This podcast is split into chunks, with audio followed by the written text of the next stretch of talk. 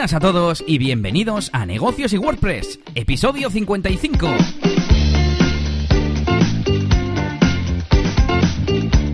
Una semana más, un jueves, perdón, un viernes más. Bienvenidos a todos a este podcast en el que hablamos de cosas relacionadas con emprender, freelance, tener tu propio negocio y también sobre marketing online, marketing digital, sobre todo con WordPress, ¿eh? plugins, programación y un montón de temas relacionados. Hoy tenemos, yo creo que un poquito de todo, un poquito de publicidad.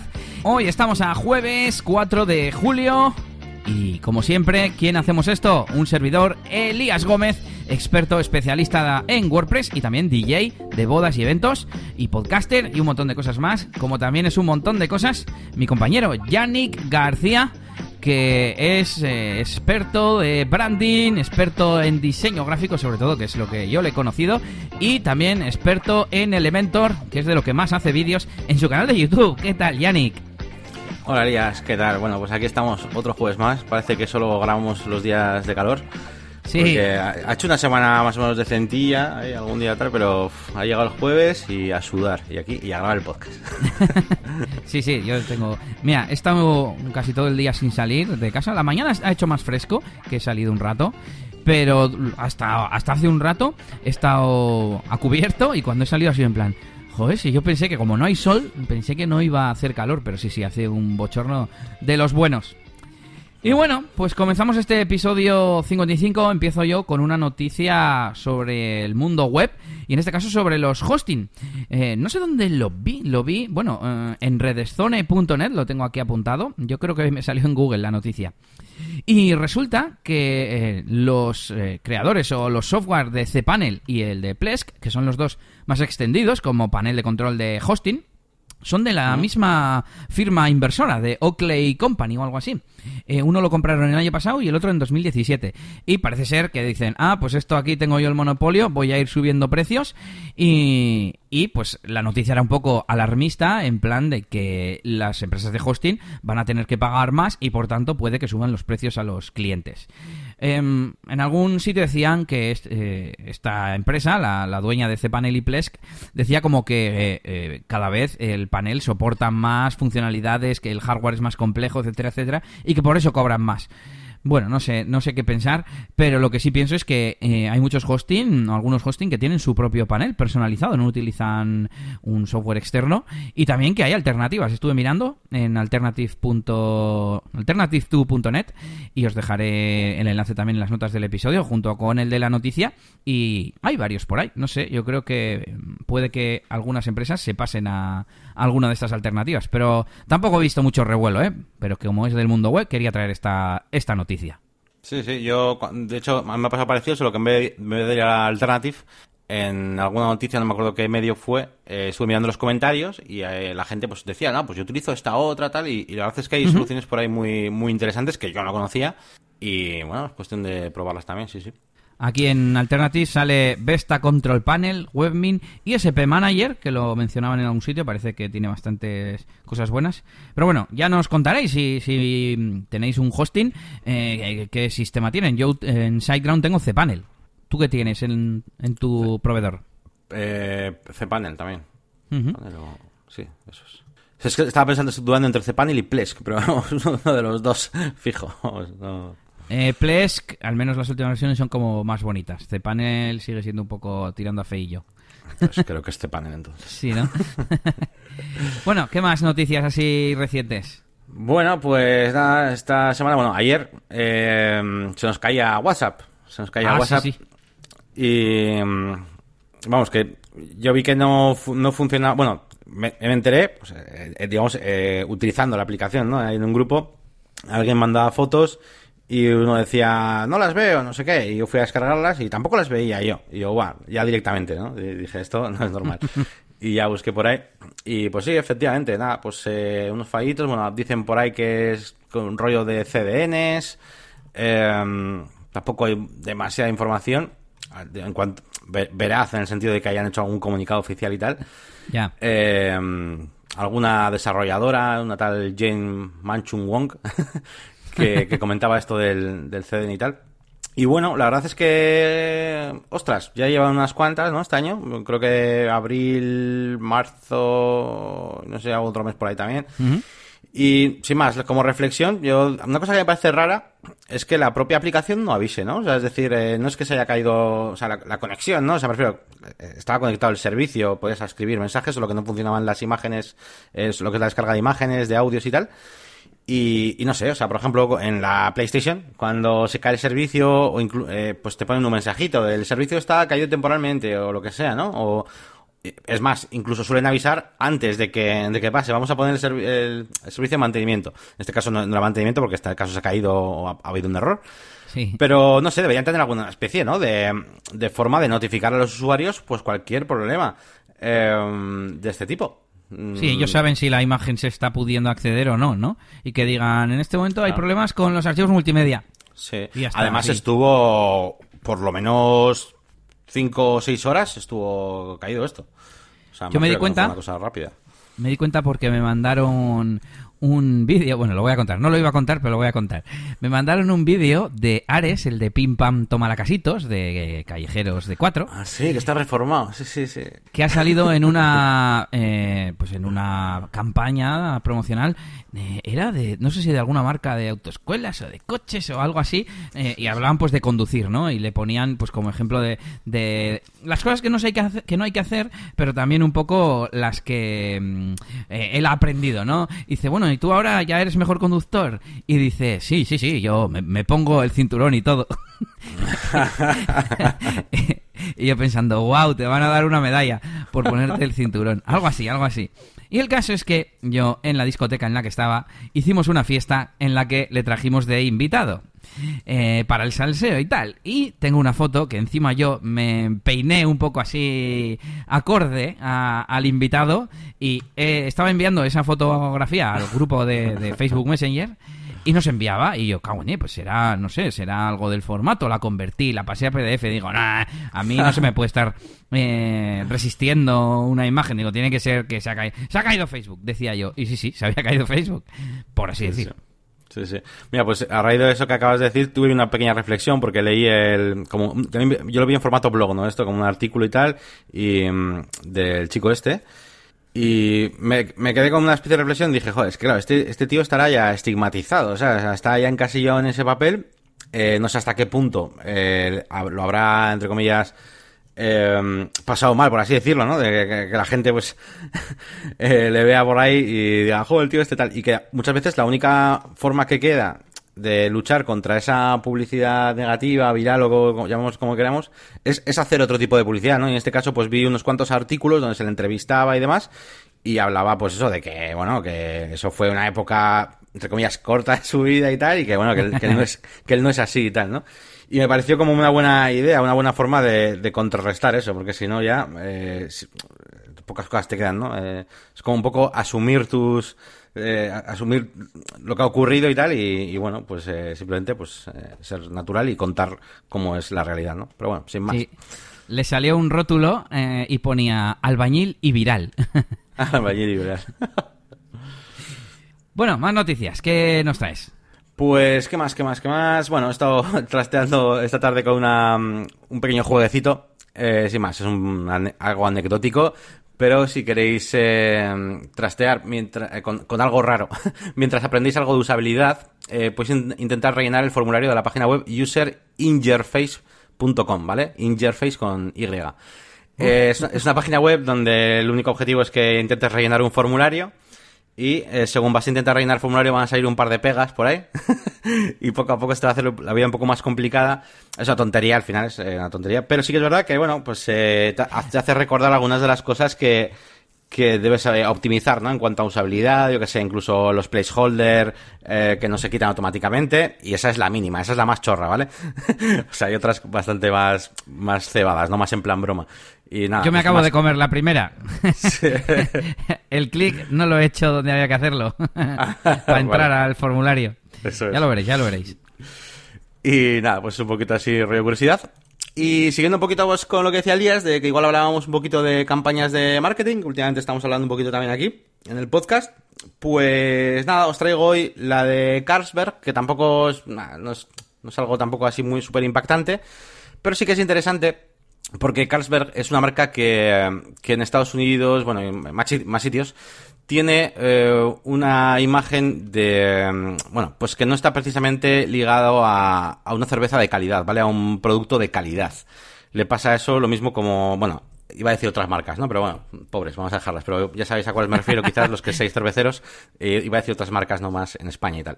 Bueno, pues a Carlos le, pasa esto y lo que ha hecho simplemente es eh, utilizar el típico eslogan, ¿no? De, marcas, ¿no? Que se suele decir probablemente la mejor cerveza del mundo, ¿no? O probablemente tal, que suelen decir. Y lo que ha hecho es una campaña donde dice probablemente no, eh, no, es, no somos la mejor cerveza del mundo, ¿no? Eh, y le ha puesto como un no ahí pegado. Entonces, eh, y por eso, ¿no? Y termina así, ¿no? Eh, lo, lo, vamos a cambiar, ¿no? Así que estamos, estamos como cambiando eh, esto. Así que bueno, sin más, es un poco un ejemplo de asumir eh, la imagen que tienes, la, o la percepción que tiene la gente de ti, asumirlo y decir, bueno, pues vamos a partir, partimos ya de este punto de que tenemos una imagen de poca calidad. Eh, y bueno, pues venga, probablemente no seamos la mejor cerveza del mundo, pero pues somos conscientes y vamos a ir cambiándolo. Y poco a poco, pues ir enfocando esa campaña. Supongo que tendrá esto una evolución, no tengo ni idea, ¿eh? Pero quizás tenga una, evolución eh, donde poco a poco pues irán diciendo esas pequeñas cosas eh, que van a ir cambiando o quieren hacer para ir mejorando su, su marca. Y nada, pues sin más, una cosa también un poco anecdótica, pero me ha parecido interesante, pues también una postura pues adecuada, incluso que puedes aplicar en la vida, en las redes sociales y en todo, a la hora de pues a, veces de, intentar luchar ¿no? contra la, la, opinión pública que ya está establecida, pues a veces, oye, a lo mejor es aceptarlo eh, e intentar eh, hacer el focus de la gente, o sea, centrarles ya en, en, en, lo nuevo y en que y en tus intenciones nuevas de, de mejora y que se olvide ya lo uh -huh. otro, que se olvide en el sentido de, mira, lo acepto y ya está, se olvidó, venga, vamos a por lo nuevo, ¿no? Y, y bueno, es un poquito esa la, la, la, la idea de toda esta campaña. Bueno, pues a ver si le podemos seguir la pista en el futuro. Bueno, voy yo con más novedades, en este caso de, de eh, aunque no tengo todavía artículo nuevo, lo estoy terminando, el que tenía empezado, pero es que últimamente, eh, luego te voy a contar un montón de cosas de, de DJ Elías, de bodas y eventos, estoy a tope con esa faceta. Y lo que sí he hecho ayer mismo ha sido grabar un episodio del otro podcast, del de tecnología, con Nelly. Así que bueno, si os gusta el tema de los móviles y las noticias de tecnología, ayer estuvimos comentándolas un poco, que además ya sabes, siempre tener a alguien más y más si es una chica, pues parece como que atrae visitas. A ver qué tal, a ver qué tal.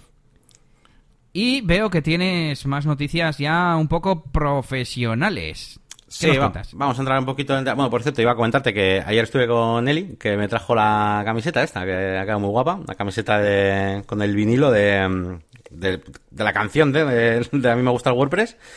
Y, mm. y nada, que ya me comentó ahí que estuvisteis haciendo el, el programa y lo tengo ahí preparado para, para escuchar, con móvil nuevo y, y de todo. Eh, pues sí, traigo cositas un poco más profesionales, eh, también noticias. Eh, por un lado tenemos eh, los iconos, bueno, los iconos de Fontaweson, que seguramente habéis, habéis, utilizado alguna vez, aunque no queráis, porque, o, porque, o porque lo lleva una plantilla o por lo que sea. Y bueno, sí, sin querer. Es, es, sí, ¿no? Es una tipografía, digamos, por, por, así decirlo, ¿no? Pues que, que renderiza, pues eso, eh, iconos, básicamente, y se utiliza mucho, pues para hacer páginas web y demás. Y, y, ahora ha sacado pues como una especie de variación, ¿no? Eh, en bitono, ¿no? Eh, es decir, para que, te, que, tienen como dos colores, ¿no? Pues los iconos pueden tener dos colores. Así que bueno, nos da un poco más de posibilidades a la hora de crear estos iconos, incluso las típicas, eh, pues eso, los típicos iconos que ponemos en las páginas web para poner cositas destacadas o servicios y demás. Y la verdad es que le da bastante juego porque, bueno, eh, al final restringirse siempre a un solo color y tal, pues queda un poco, uff, ya estamos un poco cansados. Y esto le puede dar un toquecillo y como puedes utilizar dos colores, pues puedes eh, seguir un poco la identidad corporativa, la identidad visual que tenga la empresa y que tienes el logotipo, colores rojo y azul, bueno, pues te puedes hacer tus colores, eh, tus, tus iconos en dos colores sin que quede ahí algo chabacano, ¿sabes? Porque al final también como te limita a dos colores, pues en principio queda bien, porque no, no puedes hacer algo demasiado raro. Así que nada, bueno, bien, bien, bienvenido sea. Yo de vez en cuando lo, lo utilizo, la verdad. Así que bien. Me, me he metido en Fontaueson a mirar cómo se utiliza eh, ¿Tú has mirado en plan cómo, cómo, cómo, se establecen los dos colores? O, porque yo sí que he utilizado hasta ahora, pues eso, para iconitos pequeños delante de una de un título o algo así, y claro, te coge el color de, del texto, ¿no? Porque es una fuente. Sí, yo, yo supongo que... Colores, no he mirado, eh, pero supongo que irá con, con tema de, de CSS, entiendo. No, no lo he mirado todavía. Ya. Eh... Supongo que sí. Y si no, pues directamente, igual desde la propia página web, a lo flat icon, ¿no? Igual desde ahí te lo deja configurar e insertar. Supongo que desde ahí fijo, desde la página web. Pues ya me lo voy a mirar, que me interesa.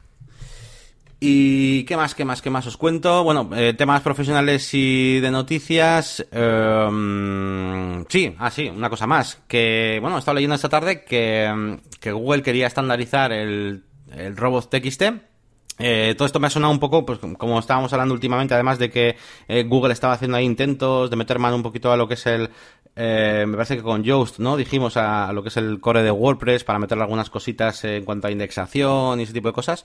Bueno, pues dice que eso que lleva no sé cuántos años ya, no sé, decía 25 años, no, 25 no puede ser, no sé, unos cuantos años con el tema del Robots TXT y que lo quieren estandarizar y tal, pues para, bueno, para una serie de mejoras que yo no, no, no acabo de entender del 100%. Eh, pero bueno, sí, mira, 20 años pone. Estoy leyendo ahora que, 20 años tiene, este tema del robot TXT. Y, bueno, pues como que iba a ser mucho más fácil y demás ahora, pues para, pues para todo el... Es que yo, pienso por dentro, joder, pero esto no está ya estandarizado, aunque no sea oficialmente, o sea, no es ya un sistema estándar, no todas las webs utilizan este, esto para poder indexarse y demás. No lo sé, no, no sé a qué se refieren. Pero bueno, es la noticia que, que, leía, que leíamos en WP Tavern. Luego os dejamos el link por ahí por si le queréis echar un, un vistazo y le sacáis más chicha que yo. Se supone que es un estándar de facto, ¿no? Que le llaman en plan, pues sí, todo el mundo lo está utilizando, pero en algunos mm, plugins o lugares, pues ya te pone en plan, en principio esto se va a respetar, pero no tiene por qué, ¿no? algo así. Entonces me imagino que es para estandarizarlo ya oficialmente. Claro, no sé cómo, en, en la V3C, no sé, no sé. Ah. Ni idea. Y estoy mirando eh, la noticia del, tema anterior de Fontawesom. Dice que no hay documentación oficial, pero que Fontawesom ha dicho que será a través de CSS. Pero no explican exactamente cómo se hará. Igual son dos caracteres distintos cada, cada bloquecito, o así van a llevar como un desplazamiento para que encajen. Porque si no, no se me ocurre, ¿sabes? ¿Cómo, ¿Cómo lo haces? ¿Cómo lo puedes hacer? O son SVGs y entonces ya no son fuentes, o son dos caracteres, no sé. Claro, cuando el SVG es fácil, digamos, pero con, con fuente, no, no sé. Bueno, pues cambiamos de tema, nos vamos, volvemos un poco o nos vamos a los negocios. Yo quería que comentar un tema que he estado esta semana, eh, bueno, metiéndole mano, y es que las cuentas de negocios para negocios, empresas y demás de ING eh, se van a se van a terminar. Vamos, hace unas semanas mandaron un email avisando y creo que en agosto, septiembre, poco a poco, eh, gradualmente van a ir perdiendo funcionalidades y eso que se van a quitar. Así que yo he estado Mm, pues sacándome una nueva cuenta y ahora actualizando en, en, los snippets, en las plantillas de email, en los presupuestos, en un montón de sitios, el número de cuenta. Tengo que mandárselo ahora a clientes, que eso lo quiero preparar bien, eh, pues un, mensaje, ¿no? Oye, eh, que tendremos que, que a partir de ahora el número para hacer los pagos es este, lo que sea. Y bueno, pues como aviso, ¿no? Para que lo tengáis en cuenta por si no por si no lo habíais visto, que me imagino que los que tengáis eh, ING os habrá llegado el email igual que a mí, pero bueno, para que lo tengáis en cuenta. Y nos vamos ya al turrón de, de cosas profesionales y cosas de nuestros proyectos y anécdotas y tal. Eh, y estoy intrigado con esto de, de Hello Blender. Sí, eh, la verdad es que estaba, no sé, estaba atravesando una semana o semanas un poco, mm, no sé, necesitaba un poco un descanso mental, por así decirlo, no, lo notaba por dentro en cuanto a temas de, de la máquina del branding, de incluso de, no sé, en general, de, desarrollo web, te iba a decir casi en general. Y, tenía planteado, pues eso, estar parado. De hecho, he estado parado bastante, ¿no? En cuanto a la máquina de branding y demás, uh -huh. semanitas. Eh, pero lo que no me esperaba es que mi, mi como mi, mi, mi, fuero, mi movimiento interno, ¿no? mi motor interno, a lo, lo, que me ha llevado es a, a meterle caña a cositas que yo tenía ganas internamente, pues de cosas de diseño, VFX y cosas que, que necesito explotar a veces y que me ayudan a, relajarme en el fondo. Al final estoy en la agencia todo el día pues con temas de páginas web y demás y diseño pues cada vez menos, por así decirlo.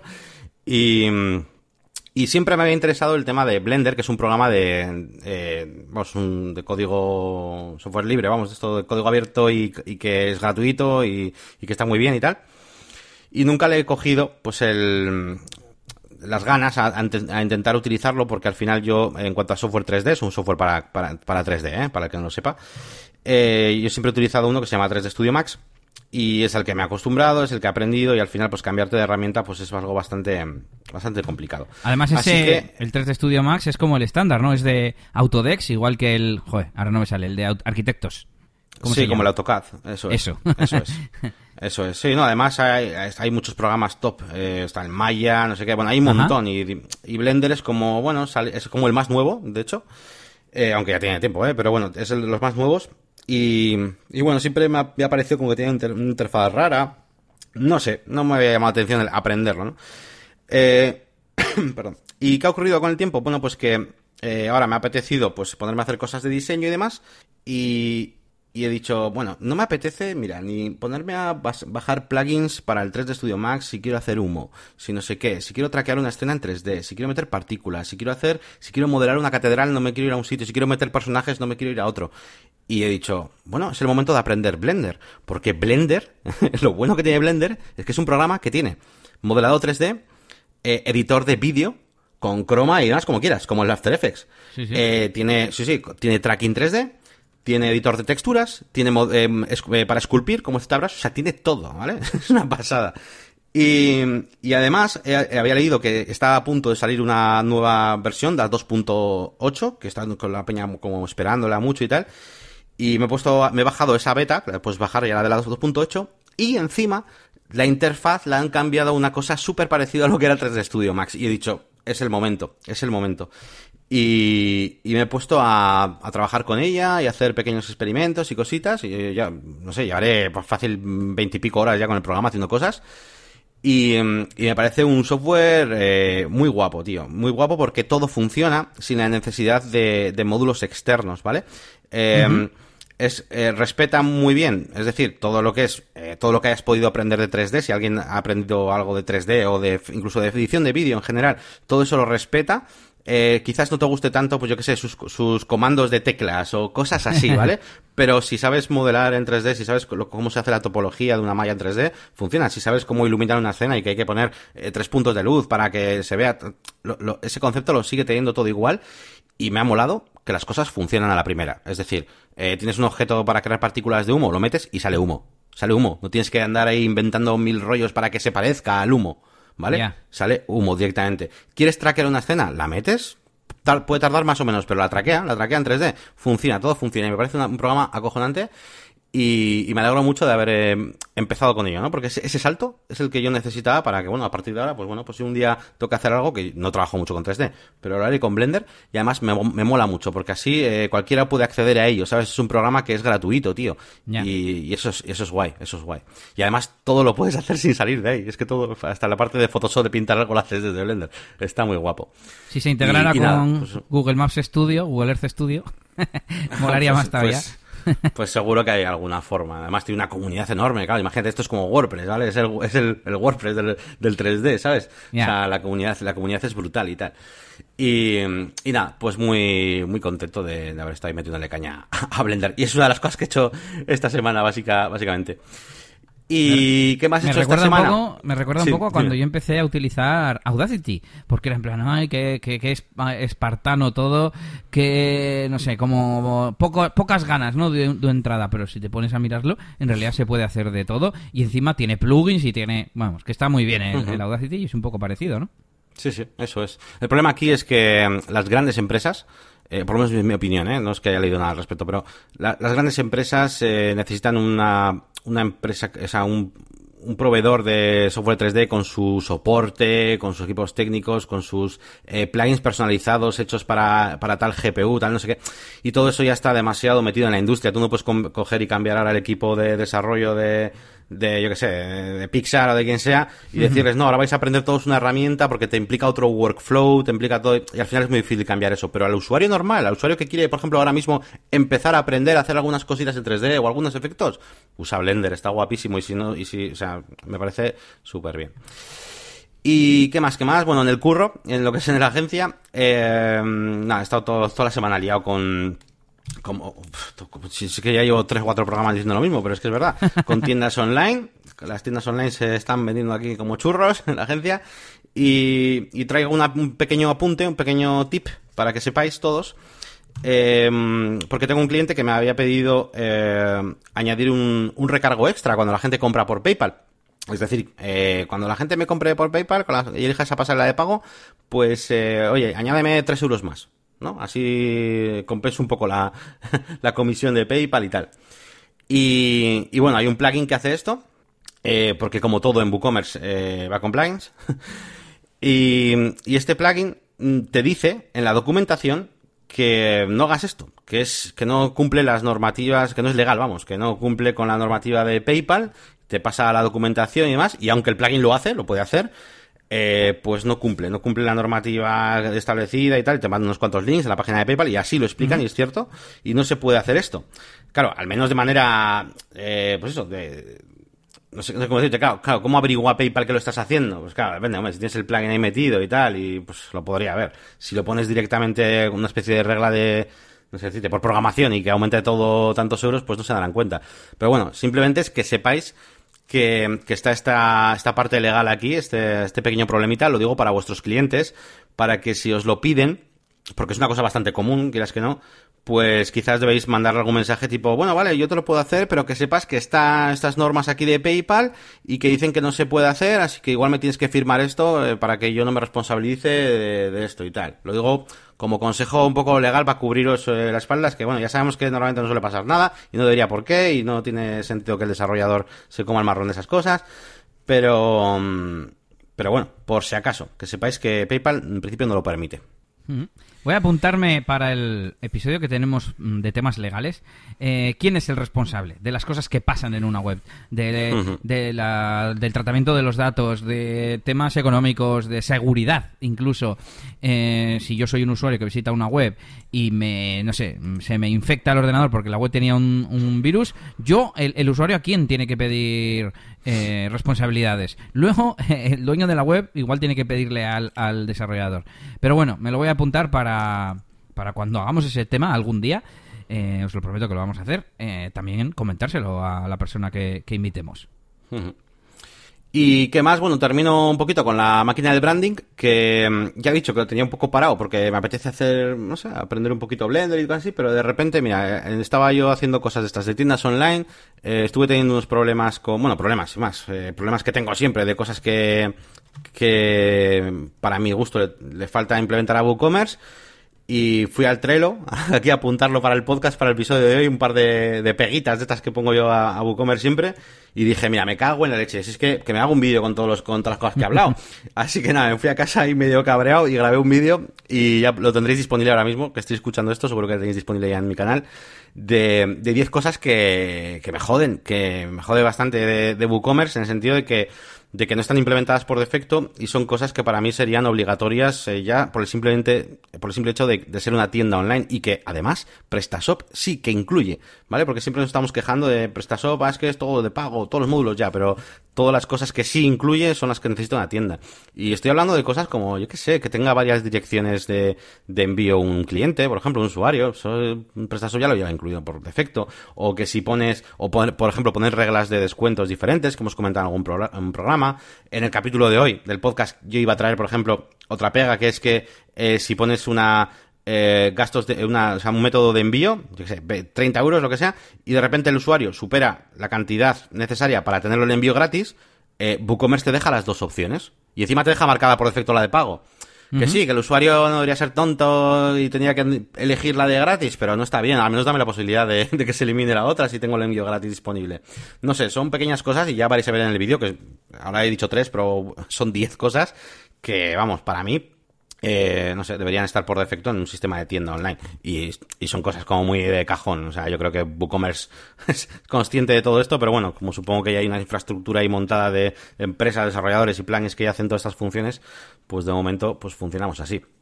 Así que nada, ese es el nuevo vídeo que tenéis en el, en el, canal de la máquina de branding, eh, que interrumpe un poco esta serie de, de vídeos que estaba haciendo yo de, efectos visuales, pero, pero bueno, que me parece, me parece interesante.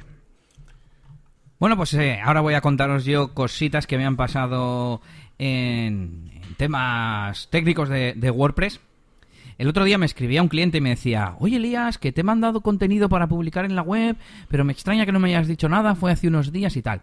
Resulta que a uno de los clientes eh, les hice un formulario en Gravity Forms para que directa a la propia me pudieran enviar pues, noticias, material, textos y tal, porque mm, para las distintas cosas que tienen en la web siempre se olvidaban algo, ¿no? Me mandaban una noticia y no me mandaban el titular, me mandaban para las redes sociales y solo me mandaban un enlace y no me ponían ningún comentario ni nada. Bueno, total que dije, pues a ver qué ha pasado, a ver si lo tengo eh, en el correo. No lo tenía en el correo, no lo tenía en spam. Incluso tengo una copia para asegurarme de que me llegan esos avisos de Gravity Forms a mi email personal. Tampoco estaban allí. Total, que me meto al panel de control y, veo que en las entradas hay entradas nuevas, en, las entradas del formulario que no sé por qué no fui allí lo primero. Quería ver, pues, el, el, proceso normal, ¿no? Pues normalmente me entero por correo, pues voy a ver si está en el correo, qué ha pasado. Total, mm. que mm, eh, dándole vueltas, dándole vueltas, eh, me di cuenta de que no se estaban enviando los correos y que no se estaban enviando porque hasta hacía poco tenían un plugin de SendGrid para enviar los correos de WordPress a través de, de la pasarela o del servidor de envío de correos de SendGrid. ¿Por qué? Porque hasta hace poco tenían el servicio de newsletters contratado y esa era la plataforma que utilizaban. Así que les dije, oye, eh, o volvéis a ponerse en grid o esto, esto hay, que, hay que mirarlo. Bueno, total, ¿qué me he puesto a mirarlo? A ver cómo funciona, cómo diagnosticarlo, por qué pasaba, etcétera. Parece ser, eh, bueno, explico un par de cosas, un par de funciones, Yannick, esto para ti y los menos programadores, que bueno, PHP eh, tiene una función que se llama mail y pues le pasas unos parámetros de destino, asunto, cuerpo del mensaje, etcétera, y el PHP lo envía. A su vez, WordPress tiene una que se llama WP barra baja mail, nunca lo hubierais imaginado. y, es un wrapper que le llaman un encapsulador mm, que utiliza al final la función de PHP, pero bueno, tiene pues más parámetros, devuelve true and false si no recuerdo mal. Bueno, estoy hablando un poco de lo que mira esta semana, ¿eh? que tampoco me lo sé de memoria. Y mm, en teoría, mm, mirando a ver si funciona la función mail, pues WordPress no debería tener ningún problema.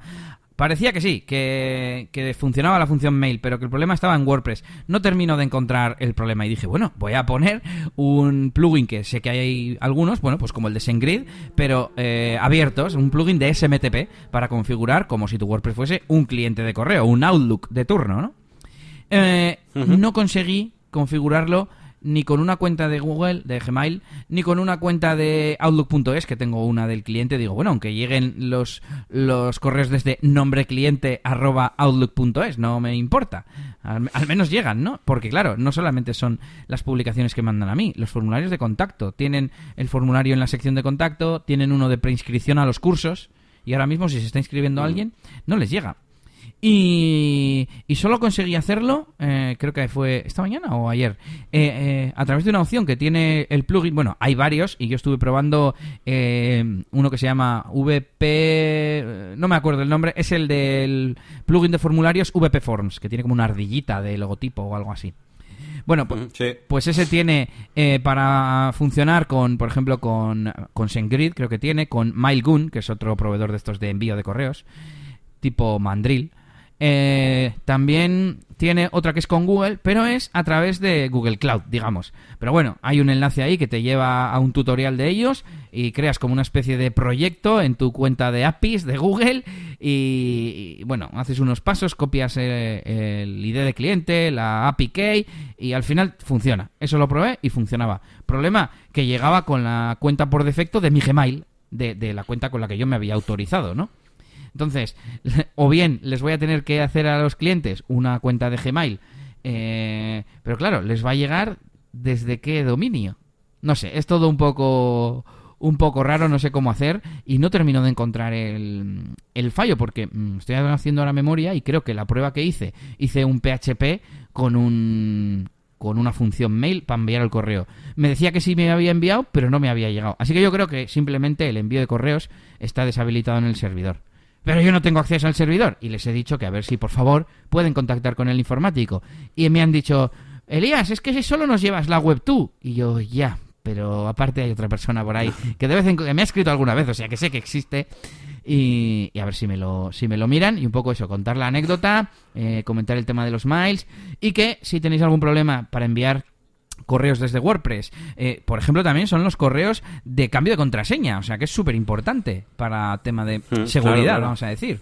Y, y no están llegando los correos, pues puede ser por algo de esto y en principio podríais eh, configurar a través de SMTP. Que eso también estoy, que no sé por qué no me funciona. A ver, yo he configurado mil veces Outlook, Mail, eh, clientes de correo en el móvil y yo he conseguido hacer funcionar todo. Así que no sé qué es lo que, lo que me estoy dejando por ahí. Eh, a ver si lo descubro. O si alguien de la audiencia, aquí os lanzamos otra pregunta. A ver si, si sabéis por qué puede ser o cómo solucionarlo. Mm. Pues sí, a ver, ya nos, ya nos contará. Yo ese tema, yo alguna vez sí que he leído por algún artículo por ahí de cómo configurar algún plugin de este tipo, eh, pero no, no lo he llegado a hacer. Lo que sí me has recordado cuando has dicho lo de la cuenta de Google es también un, un- pequeño proceso tedioso que estoy teniendo yo con todos los clientes que tienen mapas en su página web, que ando ahí creándoles cuentas de Google de desarrolladores para la API y todo el rollo. Es un poco rollo incluso tener que exp- explicarles que Google a partir de ahora quiere eh, cobrar dependiendo de las visitas que tienes, pero que no te va a cobrar porque tus visitas no van a llegar, pero que sí te va a pedir la tarjeta de crédito porque necesita autori- autorizarte. acaso, Es un poco es un poco rollo, chaval, todo esto, pero Sí, bueno, estoy- cuando vino claro, el- tengo un montón de webs con mapas que no tiran, porque no todas llevan Elementor. Ah, ya, aquello de que Elementor no lo pide y no sabemos por qué, ¿no? No lo miraste, no, no llegaste a descubrirlo, vamos. no, no, no. Quiero idea. recordar que estuvimos hablando de este cambio de Google Maps en su día y que yo conseguí, bueno, conseguí, he empezado a utilizar eh, OpenStreetMap con el plugin de es verdad. Le- Left, LeftMap, se llama, creo, y que incluso hay un plugin para Advanced Custom Fields, para que desde el backend puedas elegir en el mapa y tal. Eh. Venga, voy a añadir... eh, ¿Dónde lo pongo? Bueno, eh, voy a añadir ahora, mientras contamos más cosas, eh, el enlace a cuando lo hemos hablado y, demás. Los enlaces pertinentes. Y te sigo contando más cosas. mm, y es que estoy pensando en pasarme definitivamente a T-Metric desde Timecamp. Recordemos que estas son dos herramientas para medición de, de tiempo, ¿no? Control del tiempo. Timecamp es, eh, es el que utilizo ahora. A ver, los dos son compatibles con Todoist, que es el servicio que utilizo para las tareas. Y Timecamp funciona mediante sincronización, es decir, sincroniza todo el árbol de, mm, de proyectos y tareas a su propia herramienta. Sin embargo, Tmetric funciona eh, que no crea la tarea y los proyectos hasta que tú empiezas a cronometrar tiempo en el, en la propia tarea.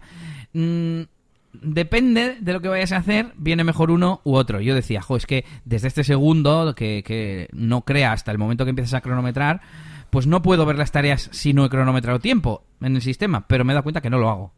Y sin embargo, el otro a veces me da problemas porque la tarea todavía no ha llegado a- al control de tiempo y entonces si quiero consultar algo del tiempo sobre esa tarea no me ha llegado todavía. A veces pone eh, sin nombre de tarea y al de unos minutos ya, o sea, sí que lo registra, pero no aparece el nombre. No sé, un poco, un poco raro. Y esta semana haciendo informes para clientes con, con las tareas de junio me he dado cuenta de que había alguna cosa que no me gustaba. Digo, esto sería mejor así, asado. Y creo que probablemente me vaya a Temetric. Creo que era a la hora de elegir si las tareas eran facturables o no, etcétera, etcétera.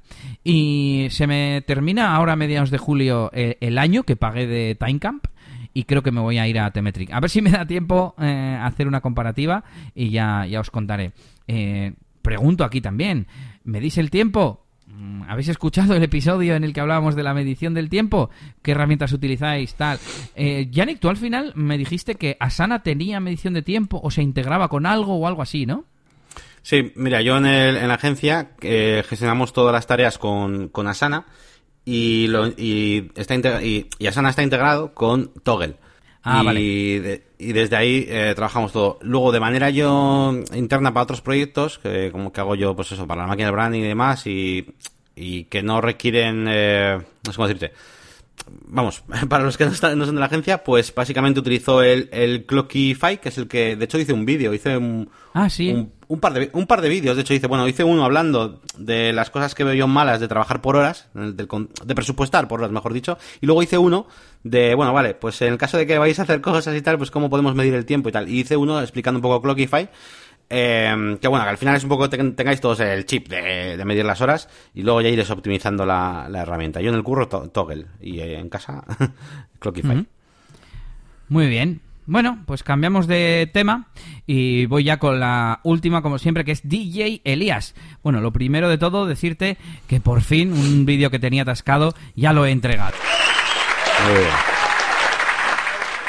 Que encima eh, la clienta me había preguntado un par de veces por él y yo, bueno, está en el horno, tal, además era verdad. Y, y, nada, claro, es que me sale decirles, tranquila que en cuanto lo tenga te lo voy a dar. Sí que más quisiera yo que dártelo al día siguiente, ¿no? Pero bueno, entiendo que ellos pregunten.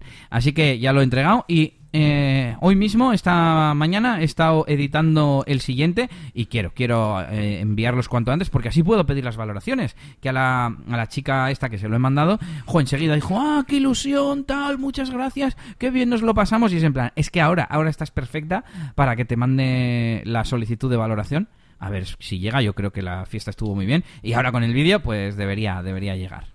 ¿Qué más cositas? Bueno, como te he dicho antes, esta semana preparando las bodas que tengo este sábado, eh, la que tengo el sábado que viene, el, el, siguiente fin de creo que libro, y el siguiente también tengo otra boda, mandando información para que rellenen de música, etcétera, etcétera. Y sobre todo la de este sábado, pues ya preparando toda la música, hablando con el, con el cliente, de, todo, preparando la guía que preparo también para, para el día y se la mando al novio, a los novios, vamos, para que la tengan y que tengamos la misma información, como yo digo. Y es que además este sábado, a la noche, después... Androides. Tengo eh, una fiesta de, de, DJ de discoteca, como decimos aquí, y, y, también estoy preparando música nueva para esa fiesta. Es un, un local que va a ser va a hacer su última fiesta. Es una pena, pero, pero bueno, lleva unos cuantos años con esa sesión y bueno, las salas van y vienen y yo creo que va a estar muy bien porque la gente se va, se va a animar. Hay un cartel de DJs, vamos, muchos DJs que vamos a estar invitados y a ver qué tal. Más cosas sobre DJ Elías. Eh, he avanzado con el tema del fotomatón porque ya he concretado con la persona que me, que, me, va a dar el servicio sobre las condiciones al 100%, las diferentes opciones que vamos a tener, etcétera. Y ya solo me falta ponerlo tanto en mi página web como en, en, la sección, el documento de tarifas, perdón. También en los snippets que tengo guardados donde digo, bueno, pues tengo también el, el proyector, tal. Ahora lo he cambiado y digo, bueno, tengo otros servicios que te pueden interesar y he añadido ahí un texto que voy a utilizar siempre. Que son pequeñas cosas que hay que ir preparando, pero si no las tienes listas para cuando empieces a ofrecerlo, pues, pues no puede ser, ¿no? Y por último, eh, te cuento como siempre los leads. Tengo 10 leads nuevos, mm, ha entrado bastante esta semana. Eh, uno, además, ha aceptado... Cómo no, ahí está ese aplauso. Y eh, tengo otros cuatro rechazados. Y voy a decirlos porque dos son por estar yo ocupado y el otro por presupuesto insuficiente. Que para mí entran dentro de, la misma categoría y es que lo estoy rechazando yo, aunque sea en el caso del presupuesto, por principios, ¿no? O sea, no es que no me hayan querido ellos. Y me parece algo a, a destacar, digamos. Y en cuanto a los antiguos, eh, he tenido 16 eh, leads actualizados, 15 rechazados. y, a ver, voy a ojear por aquí. Pues hay. La mitad no me han dicho razón. Eh, un par de ellos porque estoy ocupado. Dos eh, por un DJ cercano, que eso también hay veces que me, me, quedo con la duda. No, es que un DJ. Un, uno me ha hablado de un DJ cercano, pero por localización. No, uno que vive cerca, me dicen. Y yo. Ya, pero vive cerca, ¿qué más da que donde viva, no? sí. Otro eh, que les ofrecía el restaurante el DJ, ya sabemos que eso nos fastidia un poquito.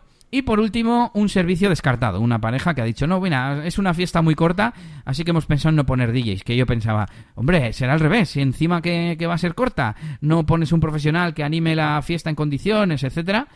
Me gustaría ver por un agujerito mmm, cómo salen ese tipo de, de bodas, ¿no? Para no sé, en un mundo de, en el que todo fuese transparente, poderles enseñar luego a otra pareja, mira, así es cuando no hay DJ, ¿sabes? O incluso un futuro alternativo ahí, como en Regreso al Futuro, en el que uno sea con DJ y otro sea con, sin DJ y poderle decir al cliente, ¿cuál prefieres? Porque yo creo que no, no hay color, ¿no? También podríamos hacer de, ¿cómo prefieres? ¿Con mantenimiento o sin mantenimiento? Bueno, pues hasta aquí las novedades de DJ Elías y tenemos bastante feedback y te voy a dejar a ti que empieces, Yannick. Yo voy a beber agua. Bueno, pu vale, pues nada, tenemos aquí a Antonio que nos eh, comentaba en el episodio 54, este de campañas de marketing, descuentos y plugins, Nos decía, buenos días chicos. Pues sí, en efecto, como bien habéis dicho, los plugins se actualizan del repositorio usando el Slack del, eh, de archivos, o sea, el nombre de la carpeta y el archivo PHP principal en su caso. Lo mejor es usar prefijos de la misma forma que se usan las funciones que añadimos en el functions PHP de los temas. Un saludo. Y bueno, esto venía un poquito a colación de, bueno, pues ese problema que tuvo Elías a la hora de, de actualizar un plugin que era un plugin suyo que él habría creado, que se llamaba Custom Post Type, si no me si no recuerdo mal, y que lo fue a actualizar y que en vez de, claro, eh, bueno, fue a actualizar, el, man, el, el WP lo actualizó eh, con el, solito, de, con, con, una, con uno que se llamaba igual del repositorio de WordPress. Y, y, claro, dijimos, joder, ¿qué pasa? Que solamente por el nombre y ya está, y con eso ya detecta que es el, es el mismo y ya, y te lo machaca. Bueno, pues aquí tenemos a Antonio que nos, eh, nos comentaba acerca de esto. Sí, y en el momento me acuerdo que en el podcast no lo dije, pero claro, eh, al leer a Antonio caí y dije, ah, es verdad, sí, cambié el nombre al archivo al final, claro, eh, hice tantas cosas hasta que vi que, que se solucionaba y sí, eh, creo que el archivo era custom-post-types.php y le añadí un prefijo delante que tenía que ver con el dominio, ¿no? Pues negocios y WordPress, pues NWP, por ejemplo. Y, mm. y así me, me, aseguré, pero ¿y si tienes la mala suerte de que alguien haya llamado el plugin así o tienes que mirar si no hay uno en el repositorio? No sé, me pareció un poco me parece un poco, ¿cómo decirlo? Muy manual, muy de andar por casa la, la, solución. Pero bueno, un saludo para Antonio. Y por cierto, llevo dos o tres programas queriendo recomendar o hablar de la web que tiene. Pero no va a ser este porque estoy entrando y no me funciona. Igual que la de Yannick la semana pasada, que nos tienes que contar qué pasó. Pero bueno, eh, es que a ver cómo, cómo se dice esto. Es, es algo así como Architect, ¿no? Arquitecto web, si no recuerdo mal, pero escrito A-R-C-H-T-K-T, ¿vale? Y, nada, era una web muy chula. Así que, eh, mira, aquí tenemos para todos. Los podcasters quedan mal porque su web está caída, los, los oyentes también. Aquí, eh, igualdad de condiciones para todos. Bueno, Conste, que a mí me gustó mucho el, concepto que, tenía en su página web. de que Me gustó en el sentido de que atribuía mucho valor a las cosas que para mí son importantes de un proyecto web, que es esa fase de estrategia, de consultoría inicial y, demás, ¿no? Que ese, es un poco lo que estaba enfocado y me, gustó. Me gustó ese enfoque porque normalmente estamos acostumbrados a ver webs de de desarrolladores, ¿no? Eh, más que de, gente que se enfoca en esa parte de la, de la arquitectura y de la estructura inicial, ¿no? Y sin más, eso. Muy bien, pues vamos con el siguiente comentario que es de Daniel, que repite eh, desde la semana pasada. Dice, uy, a ver, esto era largo, sí, yo lo quería eh, resumir, ¿eh? Mm, bueno, venga, sí. básicamente, mm, estoy leyendo así por encima, nos hablaba de GPL, yo creo que nos respondía a algo de algún otro episodio, porque en el último no, no habíamos hablado de, de nada relacionado. Y nos dice que GPL permite, digamos, tener el plugin comprado una vez y luego ponerlo en muchas webs, porque nos lo autoriza así la, la licencia GPL, que por un lado es la licencia de WordPress y por otro obliga a que todo el software relacionado con WordPress, los plugins, los temas, etcétera, eh, tengan también la licencia GPL. Y esta licencia nos permite, como digo, eh, redistribuirlo, modificarlo. Creo que no te obliga ni siquiera a mencionar al autor original. Tenemos por ahí pendiente también un episodio de, GPL. Y, sí, tienes razón, tienes razón, eh, Daniel, es así. Eh, a ver si lo explicamos en ese episodio especial. Y también nos dejaba un, un vídeo en el que nos enseñaba pues un pequeño truqui, ¿no? Eh, en el que no había pensado, pero al verlo pensé, ah, claro, si esto para mí es súper natural, que es eh, en un programa de sincronización de archivos configurar eh, una serie de, tareas de sincronización y que te cojan como origen, digamos, un, una de tus webs donde tú subes el plugin actualizado y que lo que haga sea sincronizar a otras webs a 5, 50 o 5000 y actualice el plugin también de forma, de forma remota y automatizada. Mm, que además, repito, esto lo permitiría y sería ilegal. Solo que un tema que decía que la gente no lo suele entender, porque claro, como vemos tanta gente que vende plugins, pero mm, creo que deberíamos cambiar esta terminología. No vende los plugins. Los plugins... Eh, bueno, no tengo, no tengo claro 100% lo que se puede vender o no, pero, pero sobre todo lo que tiene valor es el, es el soporte y, las actualizaciones. No sé, no sé, porque al final, eh, una vez que tienes el plugin una vez, lo puedes distribuir incluso tú. Por eso hay, eh, lo hemos dicho más veces, eh, páginas como la zona privada de la máquina del branding.com que ofrecen descarga de plugins premium de forma totalmente legal. Bueno, ahí queda. Un saludo para Daniel. Y tenía otra. Mm, otra consulta, otra, otro tema que era sobre WooCommerce. Eh, te la voy a dejar a ti, Yannick, porque tú eres más WooCommercero, la de las templates y eso. Eh, sí, bueno, básicamente, sí, sí, eh, básicamente nos comentaba un poquito, pues, eh, que WooCommerce, pues, eh, bueno, normalmente, cuando queremos hacer algún cambio y sobreescribir alguna plantilla, ya no solo plantilla, sino incluso algún plugin, ¿no? Por ejemplo, me estoy acordando del de facturación que utilizo yo mucho, que es el WooCommerce, este de Invoice, PDF Invoice y Packing Slips, por ejemplo. cuando tú quieres cambiar algo, pues te puedes hacer como tu propio child, por así decirlo, dentro de una carpeta que esté en el tema, ¿vale? Entonces, eh, te haces una carpeta que se llama WooCommerce dentro de tu tema y ahí dentro pues te puedes hacer tus templates, eh, tus templates, etcétera, como si fuera pues un, un child, ¿vale? Eh, pero ¿qué ocurre? Pues que hay veces que, que es lo que dice él, que si modifica algún archivo PHP del plugin y, tal, pues que, pues que evidentemente lo machaca y quería saber, pues eso, cómo, cómo puede hacer un, child plugin, ¿no? Por así decirlo.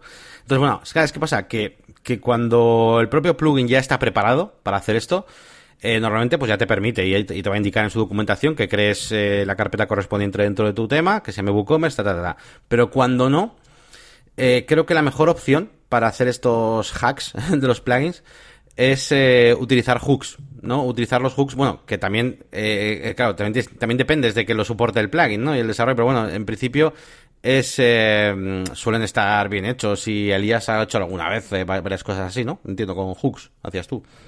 Sí, eh, al final eh, la práctica de la plantilla que la copias y tal, eso es a discreción del, del que hace el plugin. También, eh, obviamente, eh, lo son los el colocar, colocar hooks, pero es que hooks sí que es una práctica estándar y documentada que es en plan, mira, yo quiero ser compatible, quiero que, que por ejemplo, en WooCommerce, ¿no? Eh, que otros plugins modifiquen cosas que yo hago porque los vendo en mi tienda de plugins, pues le pongo hooks. Claro, eso también permite que un desarrollador cualquiera interfiera con esos hooks y en este caso con con WooCommerce. Así que esa sería la forma que yo veo. Lo malo que, claro, dependerás de, los hooks que haya puesto el desarrollador. Y bueno, antes de seguir, eh, también eh, quería comentar que Daniel también nos invita a, bueno, pues a incluir eh, mensajes como estos que estamos hablando, pero directamente, pues a incluir el audio. Eh, bueno, nosotros no es que no es que estamos cerrados a que nos podáis enviar eh, bueno pues un audio perfectamente si, si, os es cómodo. Ahora poner un teléfono de WhatsApp en el que tengamos que estar ahí pues eso quizás pues no vamos a hacer pero por ejemplo evidentemente estamos abiertos a que si queréis mandarnos un audio de qué web utilizamos tú y yo un montón que subimos audios joder por ejemplo la de instaudio.io instaudio.io por ejemplo no mismamente un archivo MP3 o lo que os dé la gana, lo mandáis, pues bueno, pues eh, bueno, se puede incluir. Eh, pero vamos, nuestro formato estándar es un poquito esta manera. Además, así podemos comentar cosas mientras, eh, o sea, en mitad de un mensaje. Eh, no sé, es otro rollo. Pero bueno, que no coartamos la libertad de nadie que quiera enviarnos una, un archivo de audio o de vídeo, ¿eh? O de vídeo y lo ponemos ahí en el artículo, por supuesto, en negocioswp.es, ¿eh? No hay ningún problema. Sí, la verdad que yo eh, lo de WhatsApp lo descarté en mi, en mi cabeza. Sí, eh, Pero, pero lo otro no lo veo mal. Sí que hay webs que tienen en el apartado de contacto o así, pues un botón grabar audio. Incluso te lleva a otra web muchas veces. Pero bueno. Y, y, bueno, para colocar aquí el audio no, no lo veo mal. Como dice Yannick, hasta entonces, a que pongamos algo, si es que lo ponemos, podéis enviar vosotros vuestro propio MP3 sin problema. Y nos vamos con el último mensaje, último comentario de hoy de nuestro amigo Jesús. ¿Qué tal, Jesús? Dice, hola cracks, para actualizar un plugin que esté fuera del repositorio existe este script, que en el repositorio está toda la información para utilizarlo tanto con GitHub, Bitbucket, etcétera.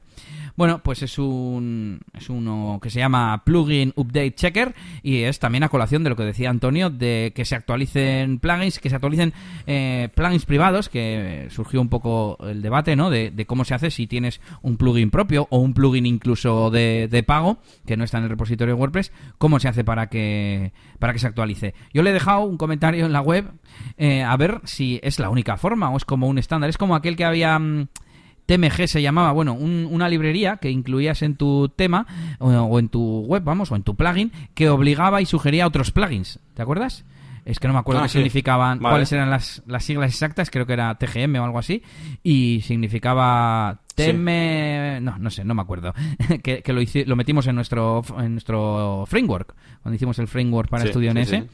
Y, era un poco como el estándar, ¿no? Yo sé, todo lo que buscaba para hacer algo así era el estándar. Pues igual este también es el estándar para hacer esto, no, no lo sé. Ya nos dirás, Jesús, eh, o, el resto de oyentes, si conocéis algún otro método para, para hacer esto. Y nos vamos ya con las herramientas. Venga, hoy uno cada uno. Bueno, el mío va con trampa. Bueno, pues... sí, ya veo, ya. Bueno, pues nada, yo traigo hoy una herramienta que, sinceramente, mm, creo que... He estado hasta dudando de ponerla, porque me parece como muy muy, típica, que todo el mundo vais a conocer, pero no la habíamos comentado, así que me veo en la obligación de hacerlo. A ver, a ver. Y es eh, Keywords, Keywords Everywhere, ¿vale? Es una extensión de Chrome, eh, bueno, Chrome, de Chrome, de Firefox eh, también, que nos permite tener un montonazo de información acerca, pues bueno, de Keyword Research, ya sabéis, pues para búsqueda de palabras clave y demás, mientras navegamos eh, y directamente viendo, o sea, en los propios resultados de Google, ¿vale? Vais a ver ahí, eh, yo qué sé, indicadores de volumen de búsquedas, CPC, bueno, un montón de cosas y, y tal, muy, muy chulas para SEO. Eh, evidentemente tiene mm, como versiones y tal, pues con, como más eh, eh, potenciadas y más, pero bueno, desde la propia versión gratuita, digamos que tienes acceso a bastante información y a mí me ayuda, me ayuda bastante para tener una idea de, ciertas cosas, cuando hago cositas, eh, las poquitas cosas de, de, SEO que hago. Y ya os digo, seguramente la mayoría lo, lo, conoceréis porque se usa muchísimo y hasta muchos youtubers que yo que te, que te voy a decir, pues ya que sé, eh, que, no se me da igual, Romual, a nada que veas el navegador de Romual, pues lo tiene ahí puesto, o sea, no sé, mucha, mucha gente, ¿no? Así que seguramente lo conocíais, pero por si acaso no, pues ahí está.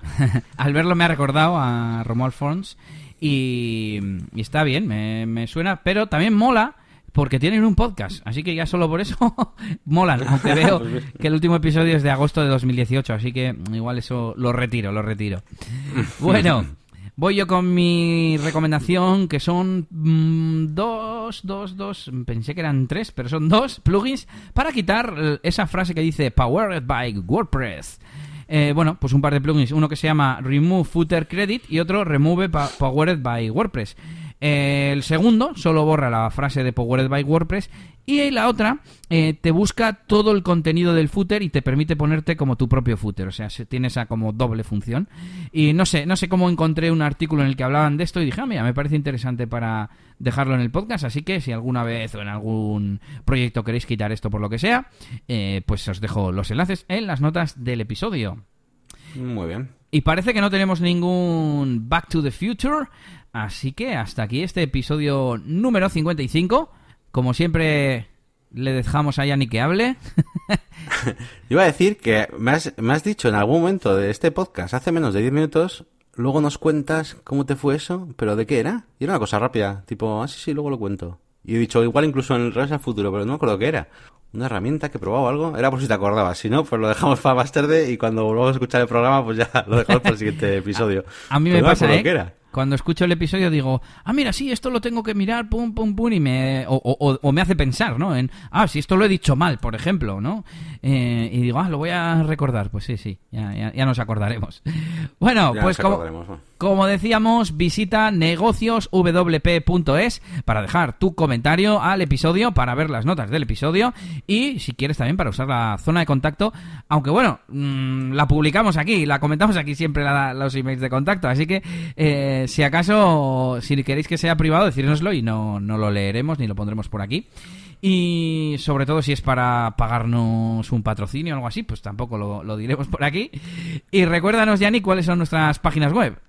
Bueno, pues tenemos, por supuesto, negocioswp.es, que es la, nuestra web principal del podcast. Y luego tenemos eh, las mías, mis, zonas de, de Yannick, que son la máquina del branding.com y por supuesto mi canal de YouTube, que podéis encontrar con ese mismo nombre, la máquina del branding. Y en caso de Elías, pues tenemos eh, la página web principal, ¿no? Eh, que es eliasgomez.pro, ¿no? Con toda su faceta profesional y tal, pues más orientada a esto que estamos hablando aquí en el podcast. Eh, por supuesto, tenemos también la página web djelias.es, faceta de DJ de eventos. Y, ya, y y hasta ahí voy a leer, hasta ahí voy a leer. ¿eh? Aunque, aunque hay más cosas por ahí, pero hasta ahí voy a leer. Bueno, bueno, bueno. Y algunas que están en, en el tintero que tendremos que empezar a, a promocionar. Pero bueno, Sí, en el sí. tintero no, en el horno, en el horno. A ver si se va cociendo poco a poco, madre mía. Bueno, pues hasta aquí este episodio número 55. Ya sabes, si te ha gustado, si te gusta lo que hacemos, eh, te metes en nuestro Patreon. Ah, que no tenemos. Vale. Bueno, pues se lo recomiendas a tus allegados, a gente que pienses que le pueda interesar este tema de negocios y de WordPress. Así que hasta la semana que viene.